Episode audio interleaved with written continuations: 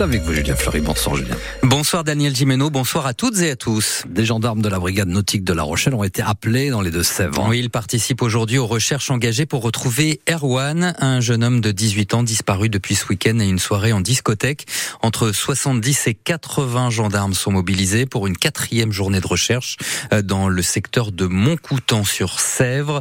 Il s'agit notamment de sonder des étangs, des ruisseaux ainsi que la Sèvre nantaise qui coule dans ce secteur. Une dizaines de plongeurs sont sur place, dispositif de recherche euh, déjà constitué d'un hélicoptère et d'un drone. Une enquête pour euh, disparition inquiétante est ouverte. Quelle motivation pour ce jeune homme de 22 ans qui a frappé un policier avec un couteau hier midi en plein commissariat à La Rochelle? On en saura peut-être plus dans l'heure qui vient avec ce point presse organisé par le procureur de La Rochelle, Arnaud Larez. Les jours du policier de 50 ans ne sont pas en danger. L'homme n'a heureusement été que légèrement blessé aux mains, au visage et au cou. Il a fallu beaucoup d'énergie pour euh, maîtriser son agresseur, visiblement très agité. Cinq fonctionnaires aidés d'un citoyen qui passait par là.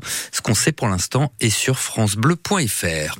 En Charente, les violences et les, les atteintes aux biens ont bondi de 11% l'an dernier, selon le bilan de la délinquance établi aujourd'hui par la préfète et la procureure d'Angoulême en présence des forces de police et de gendarmerie.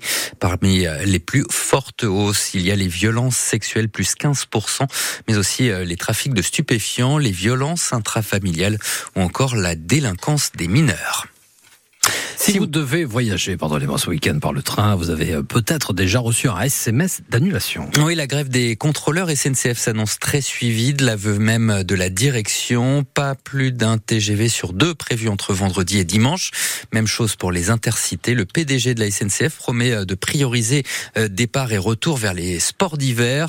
Le nouveau ministre des Transports, Patrice Vergrit, se lit lui surpris par cette grève massive qui porte sur des revendications salariale.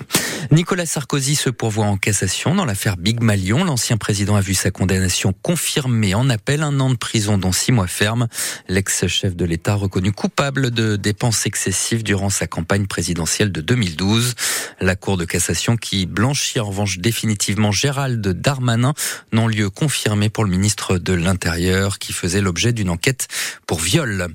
Euh, Robert Badinter prochainement au Panthéon. La famille de l'ancien garde des Sceaux a donné son accord ce matin à la proposition d'Emmanuel Macron. Badinter, la République faite homme, a déclaré le chef de l'État ce midi dans son hommage funèbre place Vendôme sous les fenêtres du ministère de la Justice. Et puis enfin, en rugby, c'est officiel, le nouveau capitaine des Bleus est forfait pour le prochain match du tournoi des Six Nations. Oui, Grégory Aldrit, qui ne sera sans doute pas remis pour le 25 février à Lille, où le 15 de France doit accueillir l'Italie.